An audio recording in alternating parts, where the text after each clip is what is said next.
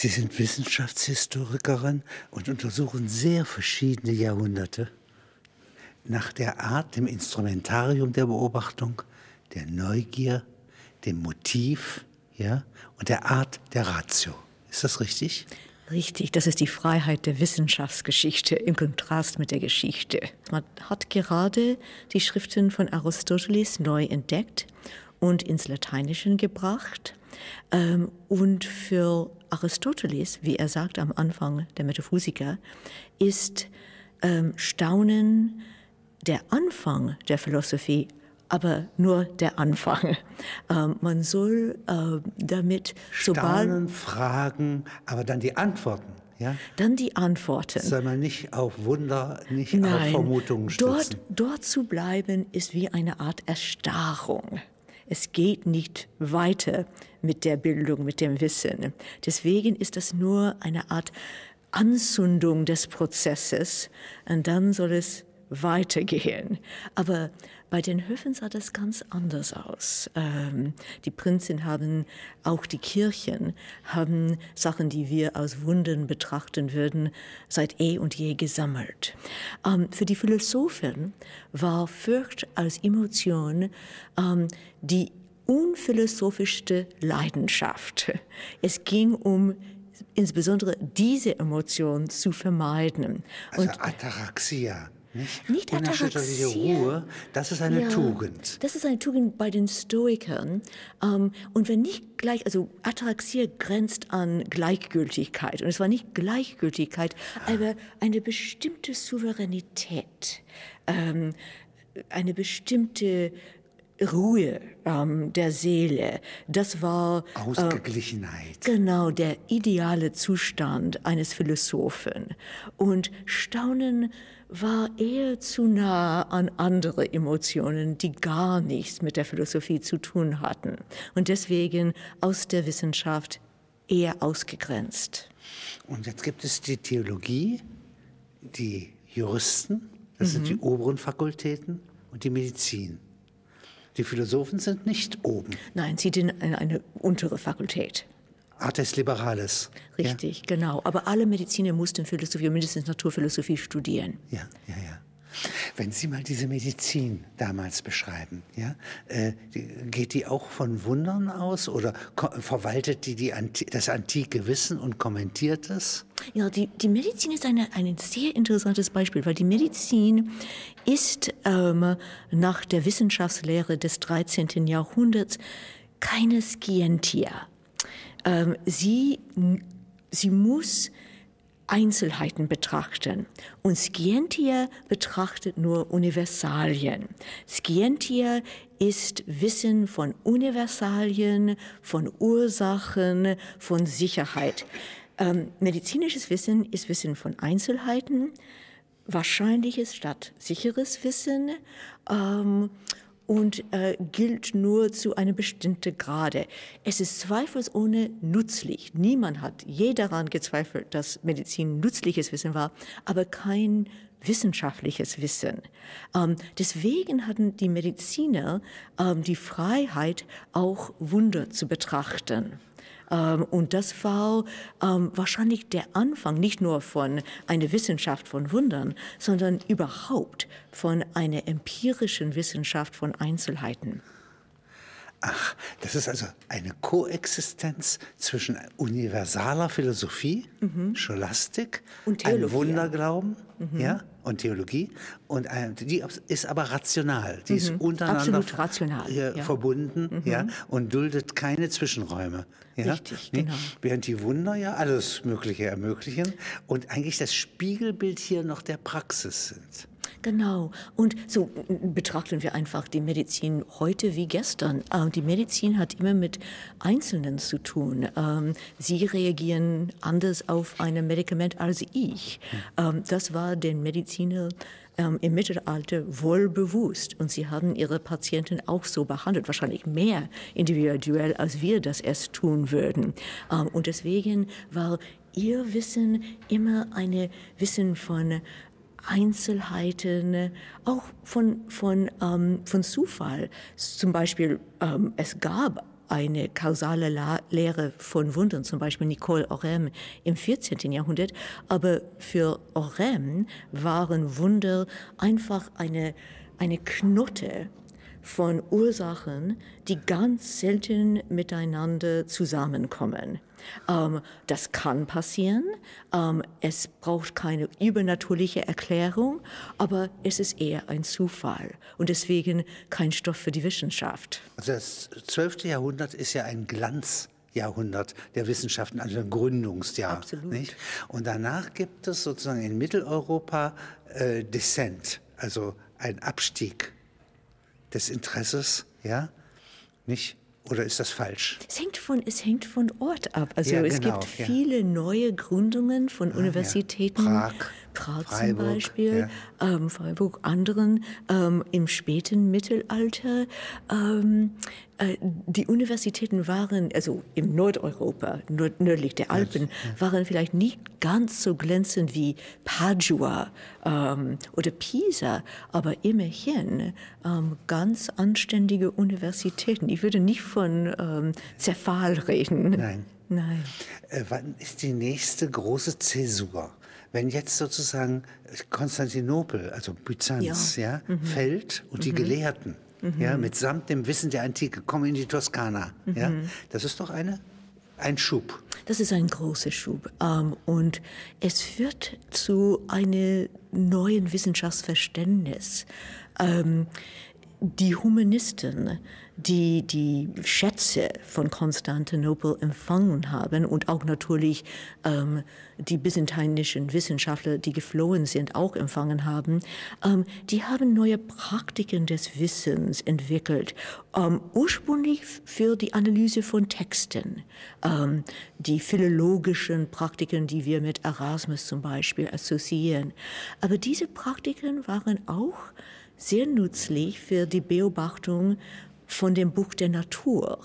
Ähm, und es ist kein Zufall, dass viele von den, zum Beispiel von den ähm, Botanikern des 16. Jahrhunderts, auch Professoren für die Philologie gewesen sind, wie Konrad Gesner in Zürich ähm, und anderen in, in Pisa, in Padua, in Basel. Dieselbe dieselbe Art und Weise, wie man zum Beispiel zwei Texte genau miteinander vergleichen oder zwei Manuskripte genau miteinander verglichen hat, ähm, waren genau dieselben Fähigkeiten, zwei Pflanzen miteinander ähm, zu vergleichen Und und, genau zu zu beschreiben. lesen, genau, nicht? so zu lesen war nicht nur eine Metapher, es war manchmal auch buchstäblich gemeint. Kollegere sammeln. Genau, absolut, Leckere, genau, genau. Und man, man findet in den ähm, Notizbüchern der Humanisten, wo man zuerst Zitaten aus ähm, klassischen Quellen gefunden hat, die Locus Communes, auch langsam, langsam eigene Beobachtungen über das Wetter zum Beispiel, über diese Pflanze, jenes Tier. Ähm, die Beobachtung war, die Beobachtung ähm, der Texte, die Beobachtung der Natur waren miteinander ähm, verwoben. Und jetzt kommen wir von der Neugier und dem Staunen weg zur Beobachtung. Nicht? Wann fängt das an? 1600 oder davor? Also als, man muss zweierlei Status von Beobachtung unterscheiden. Natürlich haben Menschen seit eh und je beobachtet, Ja, immer, immer. immer. Aber ähm, genau weil die Medizin ähm, keine richtige Scientie war, war auch die Beobachtung keine wissenschaftliche Praxis. Die Beobachtung wurde von Matrosen, von Bauern, von Schaffner gepflegt. Die sind Leute, die ihre Zeit ähm, draußen im Freien verbringen und die haben eine ganz ähm, ausgeklügeltes System von Assoziationen ähm, entwickelt. Zum Beispiel, ähm, äh, oh, ich weiß nicht, die Sprüche auf Deutsch, auf, auf Englisch, Red in the morning, sailors take warning. Das heißt, ähm, wenn Rot am Morgen ist dem Seemann eine Warnung. ähm, rot am Nachmittag, also ja. am Abend, ja, genau. Ach so. Äh, ja, genau. und solche Sprüche sind keine kausale Erklärungen, sie sind reine Assoziationen, aber manchmal ziemlich akkurat. Ja. So, dieses Wissen gibt es seit eh und je, diese Beobachtungswissen. Und äh, Kikero äh, beschreibt das in äh, seinem Buch De Divinationis als eine Art von Divination. Das ist also, ist, man kann. Eingebung, Ahnung. Genau, genau ja. Ahnung. Das, aber das ist keine Wissenschaft. Im 16. Jahrhundert fängt es an, wissenschaftlich zu sein. Das heißt, von Gelehrten gepflegt zu sein, ähm, systematisiert und auch als Anfang von Erklärungen. So, das war der Anfang von ähm, eine eine Ehe zwischen Vorhersagen und Erklärung, ähm, die letztendlich die moderne Wissenschaft als Produkt hat. Und das ist jetzt zum Beispiel, sagen Sie, der Atlas wird entwickelt die Übersicht, nicht? Zum Beispiel in den anatomischen Werken von Versailles, ähm, aber auch viele botanischen Werke ähm, des 16. und 17. Jahrhunderts. Die Idee, ein Kompendium zu fassen, ähm, so dass man nicht nur die Natur selber anschauen musste, sondern die Natur in einem Buch hatte. Und dann gibt es Archive, ja, das ist ja auch neu. Sammlungen, mhm. Vorratshäuser des Pharao des mhm. Wissens. Mhm. Nicht? Früher hat man von Schatzkammern gesprochen. Ähm, die Idee, dass das Wissen eine Art Schatzkammer sei, wie bei dem Königin oder sogar bei dem Bischof, bei, der, bei, der, bei dem Dom. Und langsam, langsam in der frühen Neuzeit, im 16. und 17. Jahrhundert, gibt es andere Metaphern dafür. Warenhaus zum Beispiel. Warenhaus? Ähm, Warenhaus, wo man Sachen sammelt als ähm, Vorrat für zukünftige Zeiten. Wer weiß, wann wir dieses Wissen oder diese Objekte brauchen werden. Die sind eine Art. Jetzt versammeln wir sie erst einmal. Genau, ja? richtig, genau. Nicht? Also kleine Schiffe des Wissens ja, richtig, werden ausgerüstet. Ja, genau. Ähm, und man redet in eine ganz andere Sprache von solchen Sammlungen. Sammlungen gibt es ähm, seit der Antike, aber die Funktion der Sammlung hat sich schlagartig im 17. Jahrhundert geändert. Und keine Perle ja, im Gewand des Herzogs ist so wertvoll wie sein Institut für Wunder und Wissenschaften. Oder zum Beispiel die Expeditionen ähm, nach ähm, Fernosten und Fernwesten, insbesondere die spanische Königin, haben ähm, unglaubliche Geldsumme herausgegeben für Inventare der Flora und Faune im neuen Spanien, in der neuen Welt. Ähm, das war auch dann ein königlicher Schatzkammer. Und dient jetzt nicht nur der Wissenschaft, ja, sondern auch der Repräsentanz. Wie eine Absolut. gute Musik. Ja, ja, ja, ja, ja, ja. klar. Mhm. klar. Und ähm, man, man, man, man sieht, ähm, durch die Spannung, ähm, insbesondere Ende des 17. Jahrhunderts, zwischen ähm, den Sammlungen von, sagen wir, von der Akademien wie die Royal Society of London oder die Academia Naturae Curiosorum in Schweinefurt, ähm, später die Leopoldine, diese Art von Sammlungen, die schon ihre Wunde hatten, aber auch ganz gewöhnliche Pflanzen und Tiere hatten und die fürstliche Sammlungen, die fast ausschließlich aus Wunder bestanden sind. Ähm, ähm, die Divergenz wird immer größer zwischen der zweierlei Arten von Sammlungen. Und wann kommt jetzt die Geburt der modernen Wissenschaft, der bürgerlichen Wissenschaft, so wie Galilei sie betreibt, so wie Leuwenhoek sie in den Niederlanden betreibt? Ja, also die sind mit dieser anderen Geschichte von Wundern verwoben.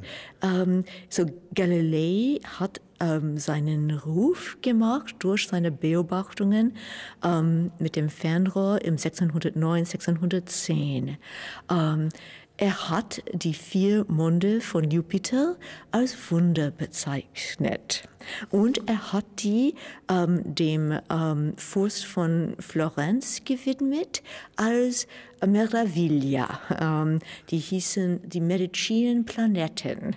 Ähm, Galilei hat auch ähm, den Jesuiten in Rom eine Art Stein gezeigt, äh, das sogenannte Bologna-Stein. Ähm, diese Art von Stein leuchtet in der Dunkelheit. Ähm, Löwenhooks Entdeckungen waren auch als Wunder betrachtet und die sind Wunder nach wie vor.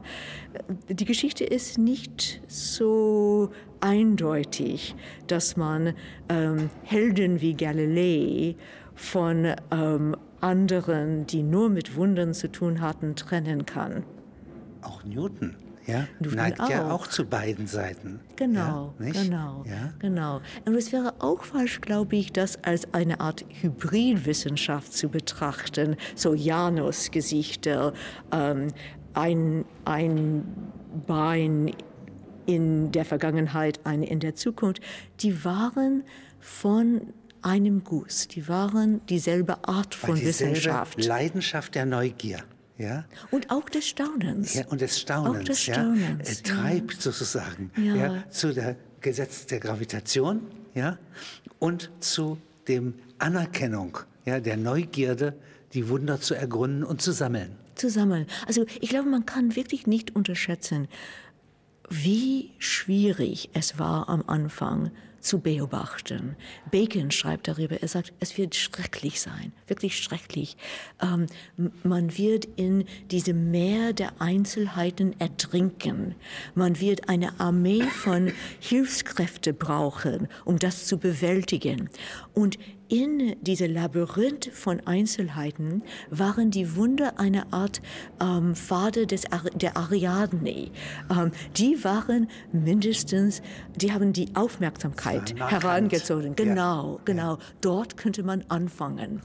Wenn ich jetzt einmal ins 21. Jahrhundert springe und von Ihren Worten ausgehe und Ihren Beobachtungen aus der Wissenschaftsgeschichte, zum Beispiel das Wort Schatzkammer verwende, dann kann ich mir vorstellen, dass ähm, die Satelliten, die außerhalb der Erde ja, Aufnahmen des Himmels machen, ja, äh, jetzt den Jahrgang, äh, dass der Jahrgang 1996 noch gar nicht bearbeitet ist. Da stecken noch Geheimnisse drin, ja, nicht? Da können eigentlich Wunder entdeckt sein, ja, nicht, die wir noch gar nicht wissen, nach denen wir nur gefragt haben, ja. Das ist absolut richtig. Wir können die dunkle Materie schon gesehen haben, aber wir wissen es nicht. Ja, und es gibt gute Beispiele davon. Also, also äh, die sogenannte 3 Grad ähm, Hintergrundstrahlung ist ein Beispiel. Man hat das tatsächlich vorher beobachtet und nur im Nachhinein wusste man, was man beobachtet hat. Und es ist ganz interessant, also das ist wirklich fast so wichtig wie die Entstehung von Beobachtung und Experiment als wissenschaftliche Praktiken im 17. Jahrhundert, Computersimulationen.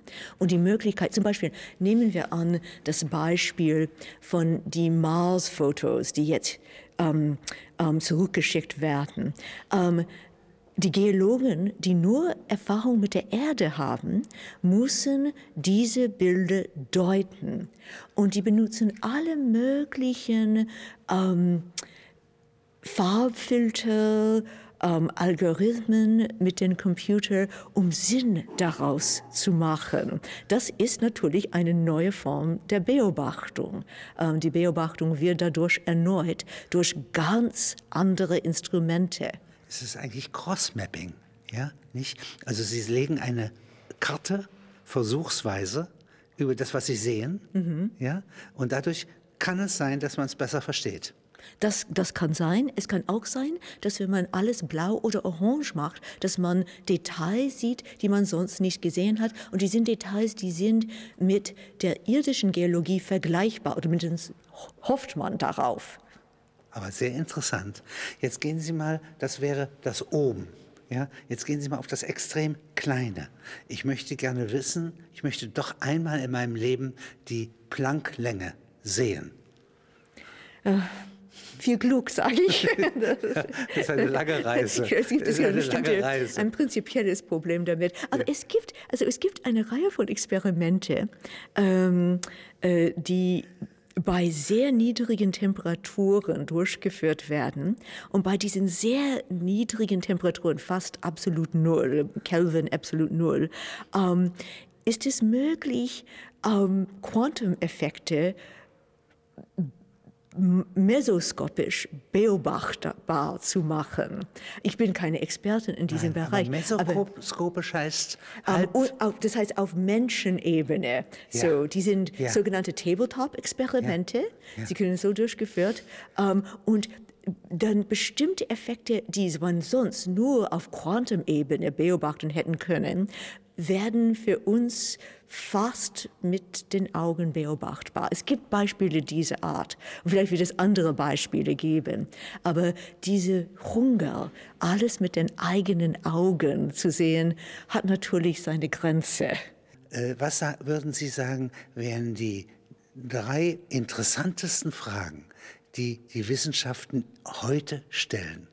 Geistes- oder Naturwissenschaften? Es klingt wie ein Rätsel von Salomon oder vielleicht von dem Sphinx. Ähm, so ein, hier ist eine Frage, ähm, die sicher für Geistes- wie Naturwissenschaften zentral ist. Warum haben wir überhaupt Bewusstsein? Wir können alles machen, ohne bewu darüber bewusst zu sein. Warum haben wir dieses teures Ding, ähm, Bewusstsein? So, das ist eine Frage. Ähm, vielleicht ist das eine Frage mal posé. Vielleicht, vielleicht sind fast alle unsere Fragen mal posé. Aber das ist, das ist eine Frage. Aber wir sind offensichtlich übrig geblieben in der Evolution, weil wir dieses Bewusstsein haben. Das nehmen wir an, obwohl es viele Beispiele in der Evolution gibt für, ähm, für Eigenschaften, die keine Adaptionen sind. So, das ist, das ist vielleicht. Eine interessante Frage. Das ist ein, eine Frage. Ähm, die zweite Frage ist eine Frage über den Ursprung der Sprachen. Ähm, und das ist eine Frage über ähm, die Verwandtschaft der Sprachen und die Verwandtschaft von Menschen. Wir sind, wir sind sehr weit gekommen, dank Genetikern und Linguisten, aber es gibt immer noch ähm, sehr viel zu tun, um diese beiden Wissenskörper miteinander zu vereinbaren. Ähm, und die, die dritte Frage ist wirklich eine kosmologische Frage. Ähm, und das ist die Frage über die Entstehung von den Naturgesetzen. Seitdem wir die Kosmogonie von dem Big Bang haben, ähm, wissen wir, dass es vielleicht der Fall ist, dass in anderen früheren Phasen der Universums es andere Naturgesetze gegeben hat. Oder dass es neben dem Universum, in dem wir leben, ja, eine Parallelwelt gibt. Das ja, ist, das ist die Spekulation. Gesetzen. Was sind die Bedingungen, die unsere Naturgesetze generiert haben? Die sind nicht die einzige drei Fragen, aber die sind drei Fragen, die vielleicht Welträtsel sind. Und da haben Sie wieder Ihren Titel Ordnung der Natur. Ja. Richtig, die Ordnung muss sein.